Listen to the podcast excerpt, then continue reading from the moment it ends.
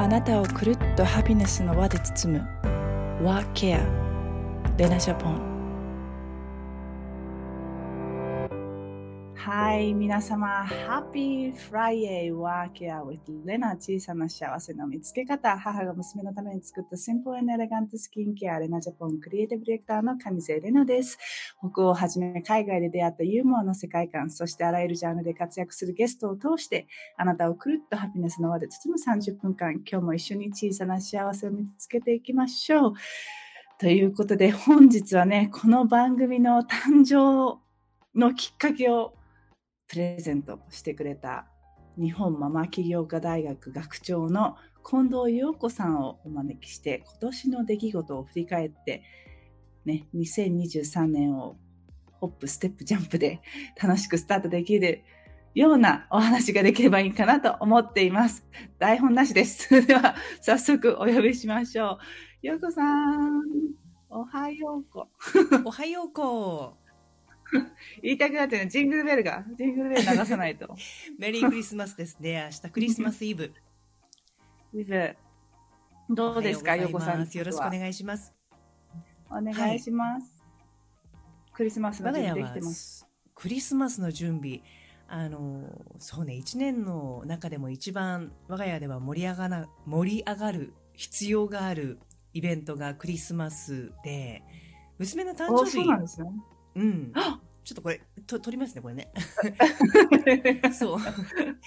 そうなんだけど、ね、ちょっと、あの、全体として、あの、一家全体としてちょっと体調不良っていう感じで トーンダウンしているんだけど、まあ明日ぐらいから盛り上げていこうかな、徐々にって。盛り上げてる。あ、じゃあ娘ちゃんの誕生日は明日？クリスマスイブですか？あさって。あさって、あ、クリスマス。クリスマス25日。なんと、なんという、あの、そうなのだから、縁起のいい。縁起のいい。15年前の今頃っていうのは、私はもうすごい大きいお腹で、もう今か今かと待って、24日クリスマスイブから計画入院をして、で、まあ翌日から、あの、陣痛促進剤を打って、えー、備えましょうっていうふうに言われたんだけど、もうなんか自力でその促進剤を打たずに産みたいっていうなんか気持ちがあって、クリスマスイブは、あの病院の階段を登ったり降りたりずっとしていて、で、そのうちこう吐き気を催して、看護師さんにも寝てくださいって睡眠薬をの飲ませられて、でもそれでもなんか諦めきれず、睡眠薬を飲んだ状態で ベッドの横で、ベッドサイドでスクワットを始めて、それで陣痛促進剤が来たっていう そんなことを15年前にやって。すごいですね。え、予定日も25日だったんですか？もうね、予定日は22日？大きくなりすぎちゃったから、あの計画入院でなかなか出てこなかったから、そう。ああ、そういうことか。クリスマスプレゼントで待っててくれたんですね。そういうことか。そういうことか。そうなんですよね。はつみさん、はちみさんから、はつみさんって言っちゃう。はちみさんから、出川さん、ようこさん、ドキドキしちゃう。2023年ホップステップジャンプしたいです。田中よ、ね、最高です。笑 い。コメント来てます。いろいろね、はい、小道具はありますが。うん。ねすごい。そっか。なんで、あの、あと、あと、うちは2ヶ月じゃない、1ヶ月ちょっとで。そうね。その、その日が来るのかなっていう。えっと、今回も普通分娩で産むの？あ、えっと、モナの時も無痛だったんで、アメリカで。そっか。うん、そっか。アメリカはもう普通に無痛。じゃあ、あれでしょ？うなんかよくこう映画に出てくるように、あの、うん、こう、旦那さんとか、こう看護師さんと喋りながら、こう談話しながら、生まれたみたいな、そういうことができちゃうわけ？なんかね、そういうことができるはずだったんですけど、うんうんうん、なんか、多分、行ったのが早くて、無痛弁、あの、痛かったんですよ、もう、あの、つわりで、つわりで。つわりって言うんですか？あれ。つわりで、陣痛陣痛？で。陣痛で。で、もうこれもう無理っすって言って、打ってもらってから24時間出てこなくて、えー、そんなことあるんだ。へえ。でも下半身はもう麻痺してるし、自分でロールできないし、うんうん、夜ご飯食べてなかったから、ずっと一日リンゴジュースとお水 だけで、で、夫はなんか、その時、ツアードフランスの時期だったんで、夏の。それが見たくて、まだ出てこないの。そう。だからテレビがあったからよかったんですけど、部屋に。だからテレビ見て、ツアードフランス見て。それで出てこないって、なもうお腹の中でこうやってバッて、もう両手両足開いて、あ出ないみたいなやつら。で、出ないわかんないけど。それでもなんか、もう、うん、なんかこう、もうじロールインしたらなんかこう、まあ、心臓がね、こう、うん、あの、うん、ゆっくりになっちゃうってきてたんで、もしかしたら C セクションになるかもってその陣痛を止める薬も横に置いてあって。でその瞬間そのもうナースが駆け込んできていや今これあの 心臓落ちてるの生まれる準備できてるからっていうのでフリップさせられて パパ、パパ足片方 持たされて。うんうん。ちょっとパパ持って持って。誰の足？誰の足？私の足。うん、鹿じゃないんだからみたいな。もう自分で動けないから、なんか、全然できんで、まあ、あの、今できるのよって言われて、まあ最初だから1時間かかるかもって言われてたんですけど、3プッシュで出てきてくれたので。そんな。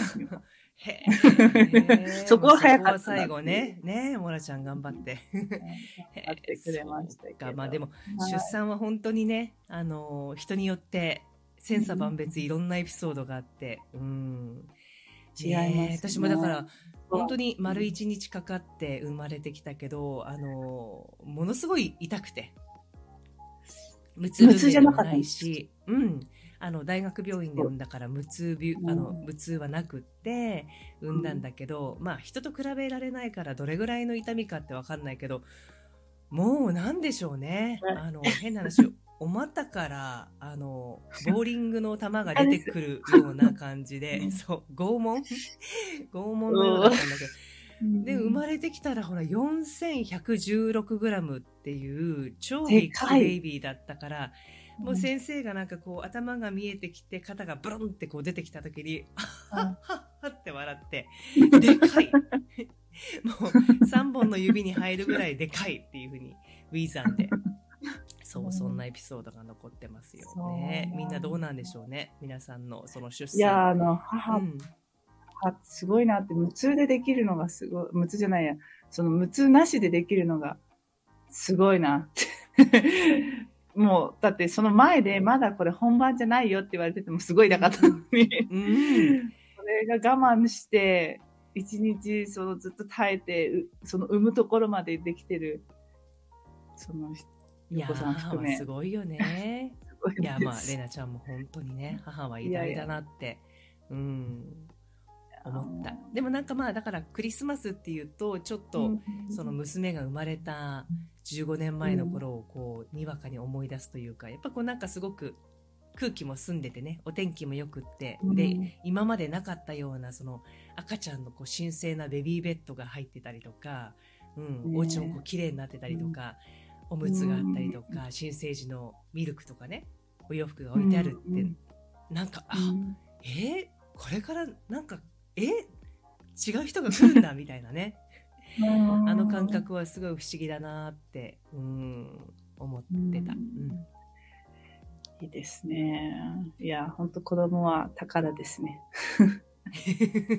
本当そう。うん、でですね、はい。こう、今年の振り返りをしましょうということで今日ね、はい。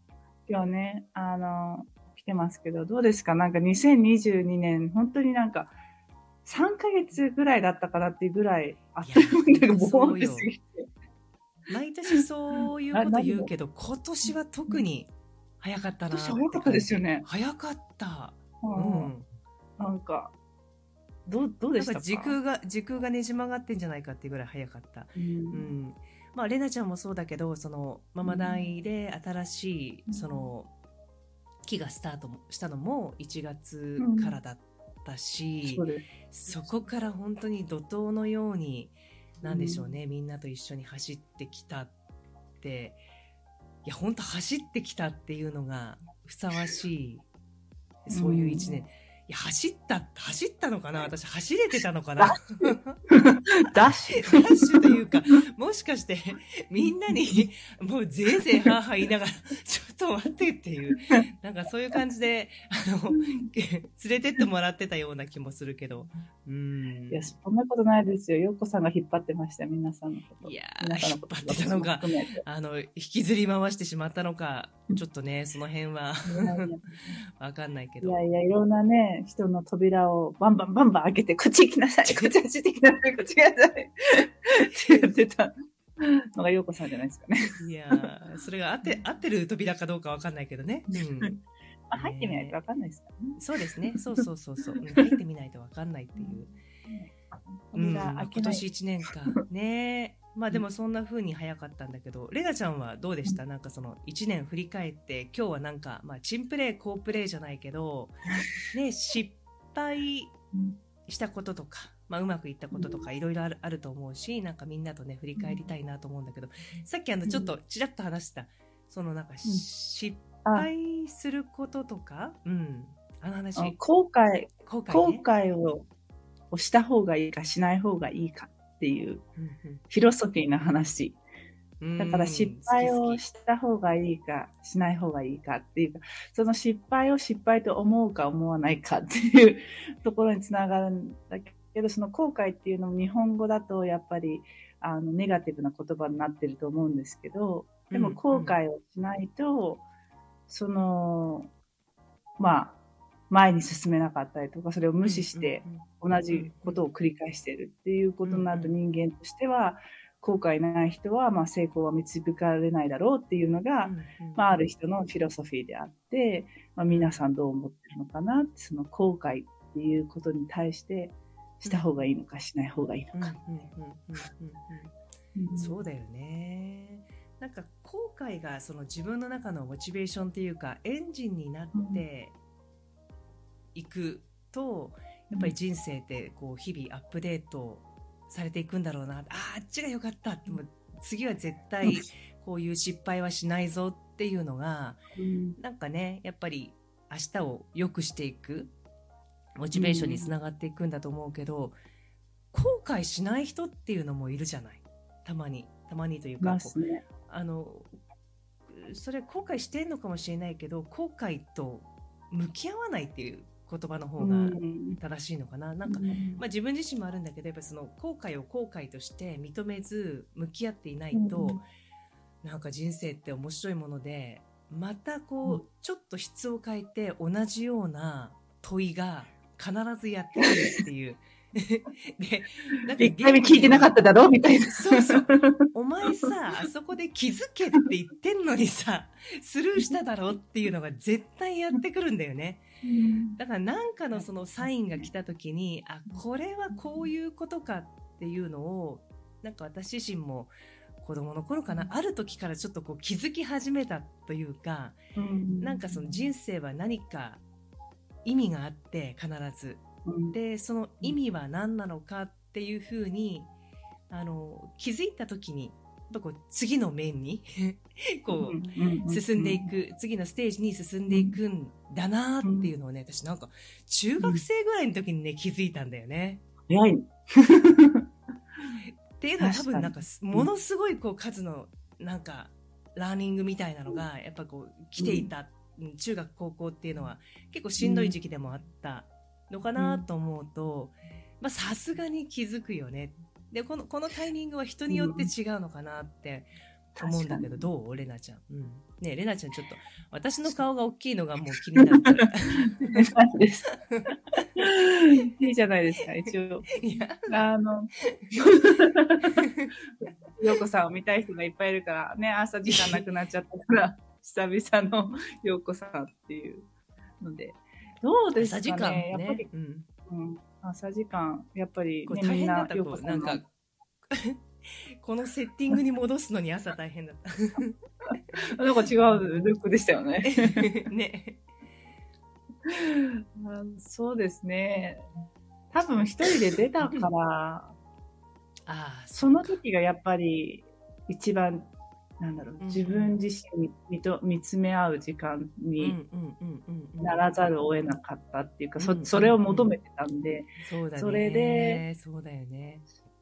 ですね。あとはやっぱり、やっていくうちに、その、まあ、バレエ、バレエのとかそういうの、その、まあ、うんネガティブでいるとか、そういった部分で、うんそのネガティブの人がいて、でもその人がすものすごい上手だったんですよ。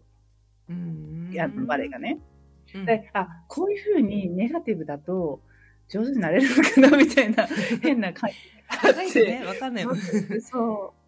その時は本当何何もかもがうまくいかなくて、あ、だからこれはダメだと思って、そうじゃなくて、まあ、うん謙虚とネガティブは違うなっていうのと、うんうんうんあの、まあ、そこは全然その、なんだろう、まあ、ベースが違いますよね。その、うんそこ、そこの、その接し方と彼女がやっていた努力っていう部分は、うん。その努力の部分はその若いから見えてなくて、こういうふうにいっぱい練習すればそうなるんだっていうのじゃなくて、うんうん。こういうふうにし あのビヘイビアしとけばなれるのかっていう、スンそういう感じね。の、うんそう若気の至り があったりしましたけど、でも後悔、結構その後悔、過去のことで結構ありますけど、それをじゃあ怖がって引きずるんではなくて、それが自分の価値として今じゃあどういうふうに見出せてるのかみたいなのがやっと、うんうん。あのこうセットインしてきたかなみたいうーん。今後悔してることってある？レナちゃん、その過去のことで。な。過去、過去、い今はちょっとゲロオーバーできましたけど、やっぱりバレエずっとしてて、アカデミックをしてなかったっていうのがうん、うんうん自分のうんうん中では後悔してて、あそういう後悔はあるよね。そういう後悔はある。そこ、そこをしてたらもっとこう、違うキャリアだったのかなとか、なんか、うん、うん。うんこう、ないものねだりしちゃうっていうか。それはさでもやってないことに対しての後悔だよね。やったことに対そうしての後悔ってなくない？ななくないってやったないことに気がする対しての後悔はないですね。確かに。ないです。確かにね。うん。だからなんかやらなかった後悔は、うん。そうそうなのよ。やったことに例えばこう離婚したとか何したうんみたいなことってうんやっぱりそれをその先こう自分の中であの正解にしていくためになんか日々生きているわけだから、それに対して後悔はないんだけど、やってなかったことへの後悔っていうのは確かにあるね。あの逆に、あの、レナちゃんと逆に私は海外に出てみたかったなっていうのもあったけど、うんそれができなかった。まあ、い今やればいいじゃんって話だけど、うんそう そういう、そういうことだよね。やってないこと。うんでも実際、これなんか有名な話だけど、ね、ご高齢になって亡くなった時に後悔することっていうのは、やってなかったことに対して後悔をして亡くなるうん。っていうふうに言われてい確かに。て、うん。やったことに対してやっぱり人間って、なんかこう、辻褄合わせていくというか、自分の中でのこう理由を見つけられるんだろうけど、やってなかったことってやっぱりこうゼロだし、そこにうん。どんな風にこう頑張っても意味付けをすることができないっていうね。うん。だから本当こうやりきっていくっていうのがすごく重要だな。ね。ううんん。だって死ぬ時に、あ、もうやりきったっていうふうに死にたいですよね。そうなのよ。そうなんだ。だから、うんママ大スタートしたのも、やっぱり原点はそこで、私このために生きたっていうのが、まあ、ご縁あって集まった人たちとね、いや、よかったじゃん、あの、レナちゃんの人生よかったよって、まあ私の方が、うんあの、確実に先に行くんだけど、レナちゃんよりも、でもこう、年でいけば棺桶をね。わかんない棺桶をこう眺めた時に、いや、幸せだったよ、レナちゃんはって。こうやってね、なんか、見送る側も、うん、そんな思いでね、見届けたいなって。そうですよね。だからまあ、後悔は、うん、確かに、ね、後悔と失敗って何何なんですかね？なんかちょっと繋がってるようで繋がってないっていうか。またちょっと違うかもしれないね。う。うんん。けいこさんも、ハピーフラ、この感じ懐かしい。懐かしい。ハッピーフライですよねハッピーフラ。あ、ハピフラ。あ、ハピ、こっちのフラだと思う。そう吉です。野さんありがとうございます。みんなのなんかそういう後悔とか失敗とかも聞いてみたいけど、うんそう、ね。でもなんかこの1そうでした。年を振りうんうん。そう1年振り返って思うのは、なんか私こうずーっと付き合ってきた三十数年付き合ってきたものとなんかお別れをしたんですよ。わ別れ？もの別れちゃったって。ものうーん難しいな。そこ、そこはちょっと苦労する。あの 別に隠すほどああのね、まあ、ちょっとここんな朝からなんだけどでもすごい大事なことだなってこここ最近思うのは、やっぱりこうママ大の中でも、えー、と更年期とか女性の体を扱う人が多いじゃない？でそれで私はすごく助けられているんだけど、あのうん。三十数年付き合ってきたその生理という存在と決別をしたんですよ。決別というかあのいきなりいなくなってしまって。で、うん。なんか実際いた時にはちょっと煩わしいと思ったりとかもう早くなくなれみたいに思ったりもしたんだけど、うん。なんかねあの紙をもらったのね。病院でその検査をしてホルモンの検査をして、うん。その紙をもらって先生が「あどうですか？ちょっと最近不調だから数値減ってますかね?」みたいな。よくわかんないからそんなこと聞いたら「うん平気ですね」って言われて私47歳。早いちょっと早いんだけどね。早いですよね。っていうのが先週の話でだから今年振り返るとやっぱりそのホルモンのこのバランスうん、に右往左往させられたっていうそういう1年でもあったのでなんか自分がこう引っ張っていけたのかなとか。あのうん。まあ、ゆら揺らいだね。いろんな意味でその体の揺らぎ、揺らぎ世代っていう。そう。でおあの平気ですねって言われた時にうん悲しいのもともまた違うんだけどでも断乳した時とも違うし離婚した時とも違うなんかねこうぽっかり穴が開く感じというか一番だって付き合いが長いね。うん。断乳なんてもうあのおっぱい飲んでもらったらうん。半年しかないし、うん。そうそうそう、結婚生活は十数年でしょ、ね、そう そう。一番長いあの相棒がいなくなるっていなくなってあ私こんなにそう揺らぐんだっていうのに気がついてうん。で何が言いたいかっていうとやっぱこうなんかずっとその元気なままではなくって特に女性の体ってその揺らぎ世代っていうまあ絶妙なで英語だと「change of life」というねこれもまあうん。絶妙なネーミングがついていてやっぱこううん。次のステージに行く時ってやっぱ一回こうしゃがんだり、うん、一回揺れたりするっていう、なんかそういうのをねとっても感じたから今の延長線上がずっとあるわけじゃないんだっていう、ううん。ん。元気な状態でずっとできるわけじゃなくってまたアップデートされた新しい肉体の中で何ができるかっていうのをものすごい考えた1年だったなって。うん、そうなんですね。そんだけホルモン揺らいでたんですね。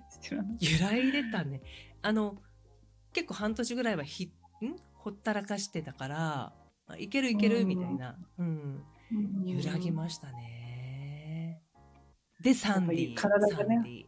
あ、サンディ、ありがとう。まあ、ビタミン D は本当にホルモンにや本ってくれますからね。ねえ。ママ大生も本当言ってたけど、全然違うっていうね。うん。いや、あ本当にそう。うんまず私は睡眠の質が本当に変わったかな。うんあ。睡眠の質。嬉しい、それ。うん。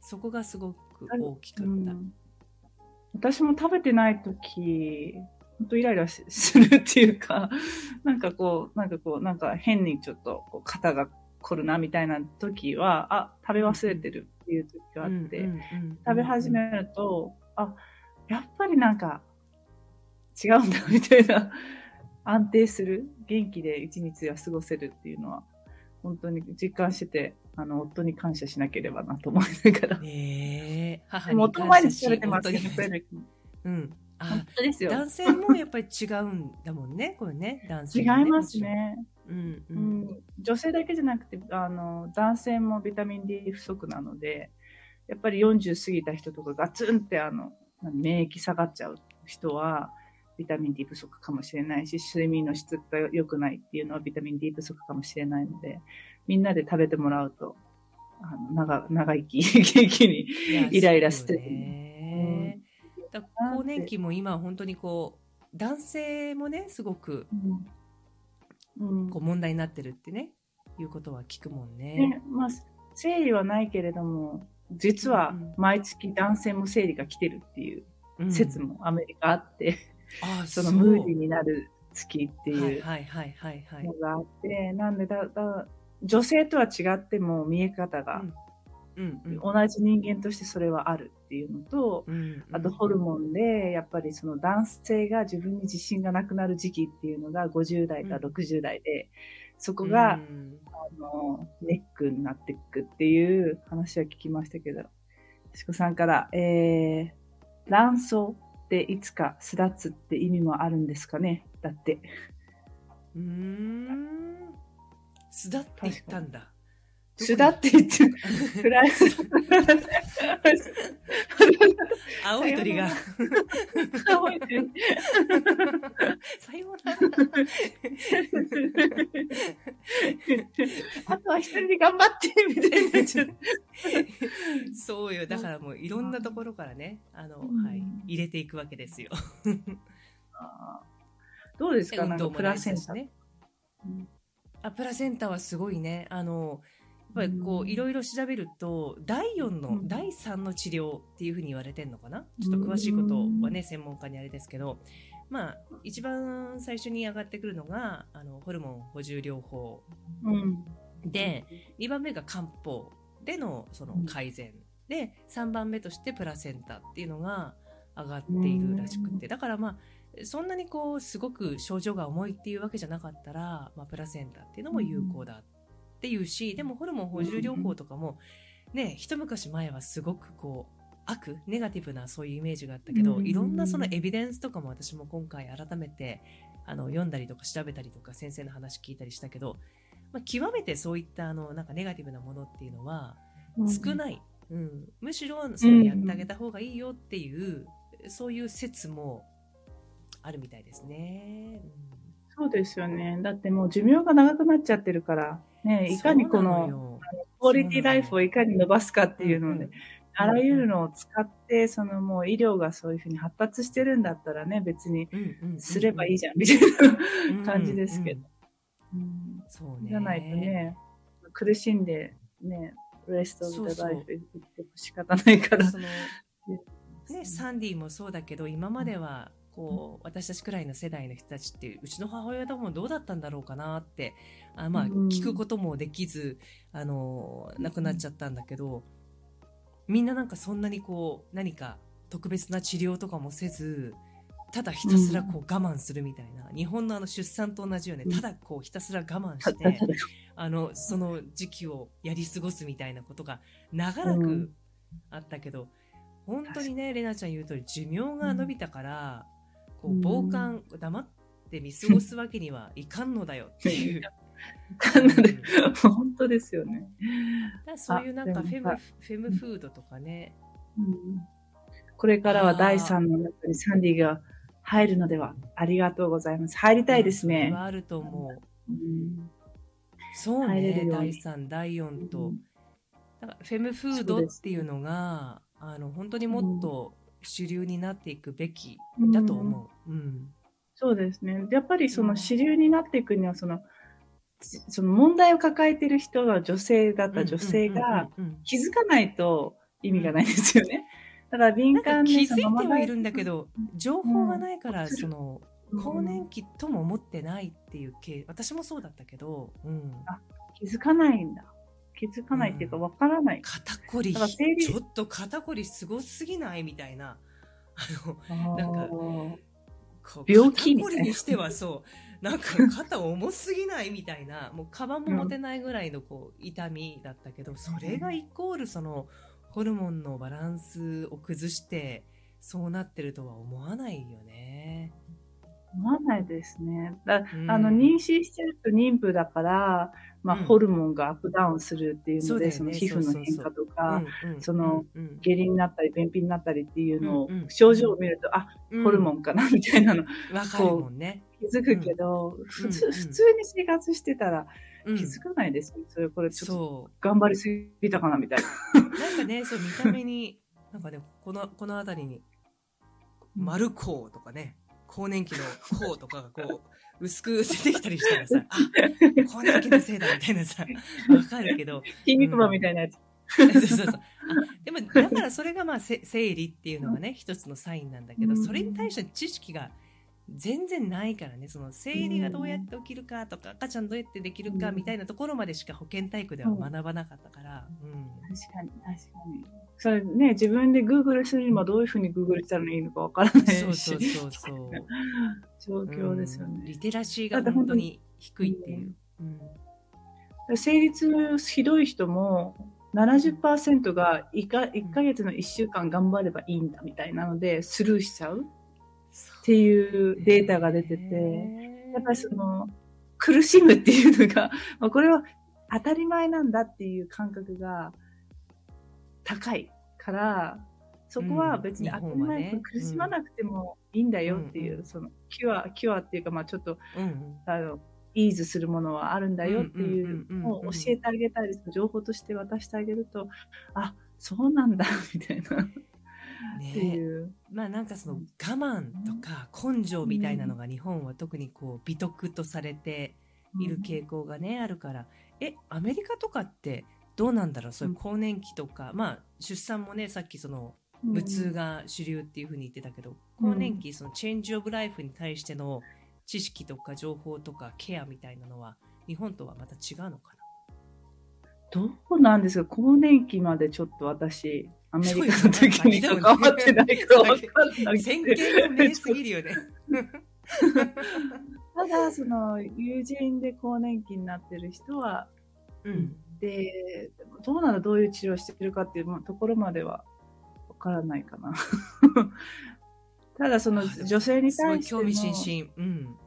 うん、なので、やっぱあちらヨーロッパとかアメリカはやっぱり進んでるので、そういった部分では情報が、まあ、フェムテックの協会のそのエクスポイットもそうですし、あの、もう、あ、まあ、これからなんだな、どのぐらいで伸びるかなっていう状況の中で、やっぱりあっちはもう、あの、男性も女性も、あの、この問題をどうにかして、この問題どうにかすれば、まあ、国も元気になるし、あの社会も良くなるしっていう部分ですごく注目しても、どんどんどんどん、こう、まあ、ベイビーフードもそうですし、その、女性の体に関してもそうですし、進んでますよね。そうだね、日本はなんかもう、なんかどこ、どこで止まっちゃってるんだろうっていうぐらい、本当に亀のようにゆっくりなので、なんかそこはまずね、先導してこの国を作っているっていう傾向がまだまだ強いからね。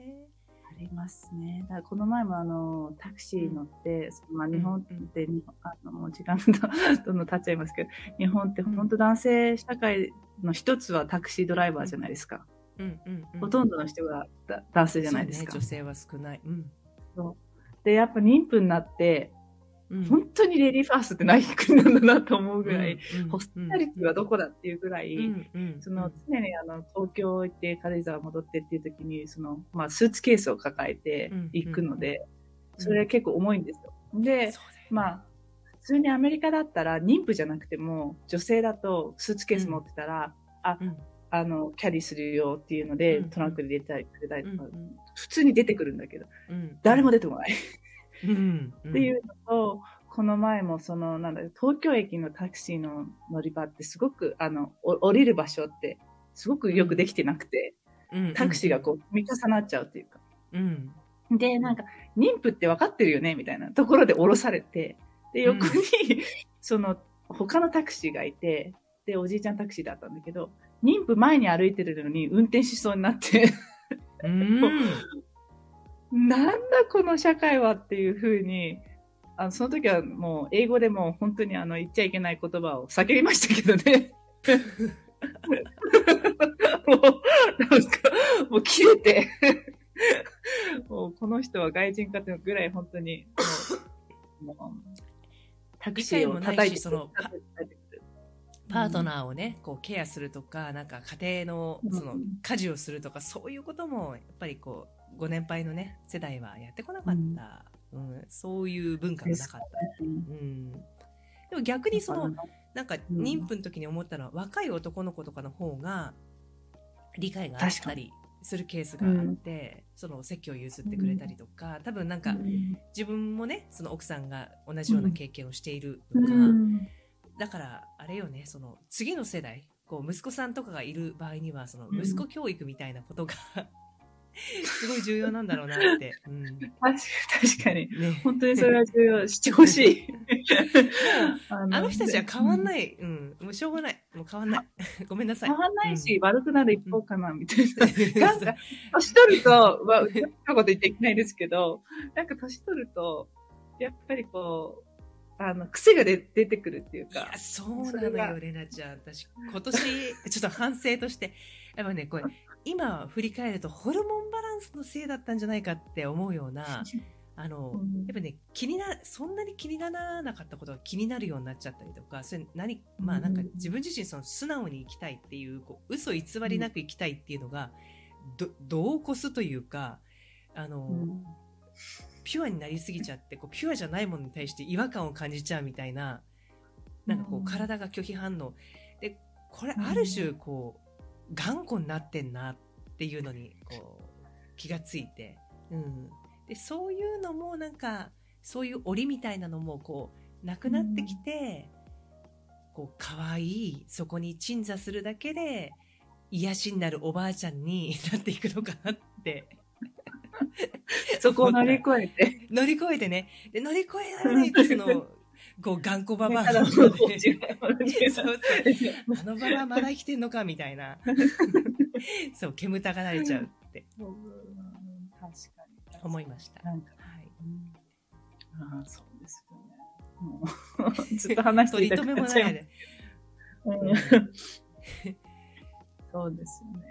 まあ、まあ、な何の話してたんでしたっけと思いますけど。まあ、後悔ね、その、うん。後悔は前か非かみたいな。うん。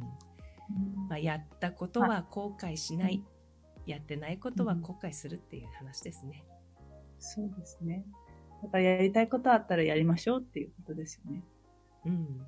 でもどう？なんか時間がないから ?2023 年は、はい。あ、2023年なんかいい年になりそうってレナちゃん言ってたけど。うん、2023年はなんか本当にいい年になりそうだなっていう、ここまで帰国して、この、まあ、2年半、3年になるかな。なんかこう、くこう、暗闇の なんかこう頑張って やってた部分が、だいぶ、その、まあ周りからは暗闇に見えてないかもしれないですけど、まあうんやってる方に関しては、あの、本当にあの、苦痛、苦痛に過ぎない日々が多かったので、でも、その今年はそのサンディが、あの、うん。夫婦、もちろんうちの母も、あへの、ー。ベナジャポンスタッフ含めて誕生できたっていうのは本当大きなステップで、で、これからこう、やっとその私たちの思いがうん。会社内でもうん。通じるようになってきたのかなっていう、うん。うん。うん。こう、あ、やっとこう、なんだこう、理解されるようになったかなっていうあって、で、来年はだから同じ、みんな同じところの方向性を向いて、頑張ってこうエネルギーをプッシュできる、でれば、あの、こういい年になできるんじゃないかなっていうのがあって、うん。いや本当にそうなると思うし、まあ私もその ファンの一人だけどもね本当にこう必要としている人たちに一人ずつこう丁寧に当たっていったその声というか花が咲くのが2023年だと思うから、まあ今年は一年本当に地道に種まきをして、ね、土を耕し栄養を与えっていうううん。んまあ、それがあるからこそ巡ってくるでしょうからね。楽しみですね来年ね。ですね。まあ、年女だったんですけどね。あ今年。そう。今年5の虎で5の虎生まれなので、年女だ。私来年が年女でございます。あじゃあ社長と一緒。で、ベイビーと一緒だ。そうだうさぎうさぎうさぎ、うさぎ、うさぎ、うさぎ、うさぎいいっすね。そぴょんぴょん跳ねて、うね楽しくできるかなって、うん、感じですかね。ようこさんはどうですか？そうですね。だからまあそういうこう揺らぎを感じる一年になったっていうのと、まあママナイもそうですね。結構お姉さん方というか、あの、うん大人たちがね、たくさん来てくださって、いて、面白いなと思うんだよね。なんかいろんなその揺らぎも超えて、自分の好きなことを邁進するって、だってなんかね、50歳になっておばさんでどんどん枯れていくんじゃなくって、まだまだこうできること、したいことたくさんあって、まあその大人を楽しもうっていう意味で、来年はちょっと新しいメディアを、えースタートしようと、今、はい、楽しみ。もう目標。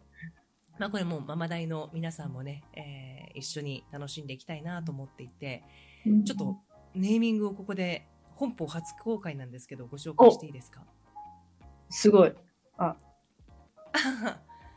お水がない気もします。紅紅白とかぼっちゃう。いや紅白ぜひ歌合戦ネーミングを。ネーミングね。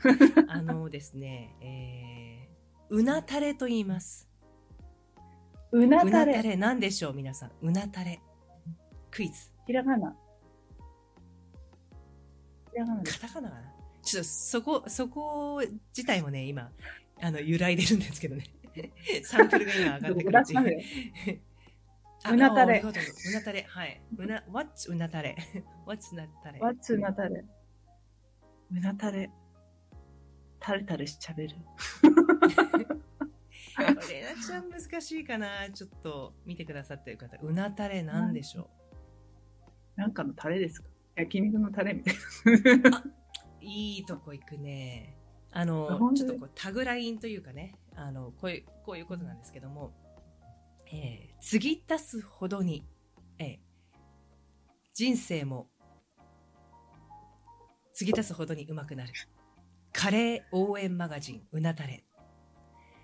これはですね、うなぎのタレ、略してうなたれ。ああ、うん。あの、老舗のね、うなぎのタレ、まあ焼き鳥でもいいんだけども、いわば継ぎ足し継ぎ足し、その秘伝のタレを作っていく。私たちの人生もそうじゃないかな、というコンセプトで、まあその重ねていくとか熟成させていくことが、実は味になっていくんだっていう。なので、なんかまあ、フェムテックもそうなんだけども、大人だからこその人に言えない悩みとか聞きたいこととか、うん。いろいろあんなことやこんなことあるじゃないですか。まあそういうことを、まあ、井戸端会議で終わらず、まあ考えうん感じられるような、そういうね、えーウェブマガジンをスタートさせていこうかなと思ってます。いつローンチですか？それね、決まってんだけど間に合うかな？一応、1月6日。1 ?1 月6日めっちゃ近いじゃないですか。やばいっしょやばい。まあ、めっちゃ1月6日めっちゃやばいじゃプチリリースって感じね。プチローンチみたいな。プチリリ、プチ、プチリリで。プチリリをして、でちょっとずつ、はい、肉付けしていきますが。はい。なるほど。うなたれ皆さん、これ、胸たれです。チェックイアウトですよ、お来年。見知りおきを。はい。ね楽しみにしてます。さい。うなたれ。どんなうなぎでも美味しくなるっていうそうですよ。にね。あなたのうなたたれもうまい。でも私のうなたれもうまい。みたいうなぎ食べれないんですけどね、私。な。タレだけダメと言ってもらって。はい。うんタレタレそうタレは大好きです。そこが大事ですからね。そうそうそうそう。な うなぎ食べられるかどうかじゃなくて、うん、タレが大事。タレうん。タレっすよタレがタレうん。うんじゃあ楽しみにしてます。といはい。うことでね、あっという間に30分過ぎ45分になってしまいましたが、ずっと喋ってられそう。うん。ね、ずっと喋っちゃいますよね、後がなかったら。はい。あの、じゃあ最後に一言、ご覧の皆さんに、ようこさんからメッセージお願いします。そうですね。まあ本当にあのホルモンバランスの話も延々させていただいたんですけども、なんかやっぱり揺らいでいくって悪くないなって思った。うん。なんかこう変わらない強固な自分っていうことだけじゃなくて、こう揺らぎながら、あの、今の自分をね、アップデートさせていきながら作っていく。そうまるでうなぎのタレのように継ぎ足しながら自分を作っていこうっていう、そんな2023年にしていきましょう。はい。良いお年を。良いお年を。メリークリスマスで、ハッピーバースデねーありがとうございます。はい。ということで、ようこさん、今日はありがとうございましたあり。がとうごまだざいました。まだいっぱい話したかったですけど、うなたれでそいきましょうは。はい。はい。続じゃあまた来年お願いします。はーい。はい。では、皆さん、nice weekend. ナイスウィーケンド。そして、良いクリスマス。レナ、あれ？あすいません。レナジャポン、ワーケア。はい、なんかぐちゃぐちゃになっちゃったけど、すみませんね、ようこさん。途中で、ね、バックステージでこう叩いてくれてますけど、まあ本当こんな感じでね、いつも ずっと話していたくなっちゃうようこさんでしたが、えー、ね、あっという間に時間になってしまいまして、ね、来週はですね、ついにワーケアも最終回ということで、これまでのエピソードをね、振り返って、えー、ちょっと思いをね、えー一人で語っていこうかなと思ってます。で、いろんなね、質問も来てたりもしたので、あの、それも答えながらと思っているので、もし何かこんなこと聞きたいとか、こんな質問したいのがあれば、ぜひぜひ、あの、LINE メッセージでも、このね、ワーケアの、えーコメントにでも、こんな質問あるよっていうのをコメントください。あの、あまり変すぎるとスルーするかもしれませんけど、できるだけ答えるようにします。で、本日のね、レナジャポン9ポイントカードのキーワードは、メリークリスマス。カタカナでメリークリスマスでいきましょう。ね、こう、今日、明日でね、終わってしまうので、まあ、インスタライブやった時にね、あの、キーワードをお渡ししたりはするかもしれないんですけど、もしポイントが溜まってたら、ぜひ、今、ね、商品に変えてくださいね。ね、忘れずにもらってください。メリークリスマスで。で、まあ、最後ですけど、まあ、来年ね、あの、年の暮れで心もね、世話しなくなる。この季節にね、ぜひ、今日一日自分にも言い聞かせて、be present で、ね、えー小さなことに感謝して、どんな愛も受け止めて、周りの環境のね、パワーも感じて、当たり前のことを、えー感謝できるように、えーしてみると、この一瞬一瞬を be present でいることが、えー自分らしく生きる力につながるのかなと思います。ということで、えー、Work Here with Lena 小さな幸せの見つけ方。ここまでのお相手は、母が娘のために作った Simple and Elegant Skin Care レナジャポンクリエイティブディレクターのカニセレナでした。では、あなたの毎日がくるっとハピネスの輪で包まれますように。Have a nice weekend!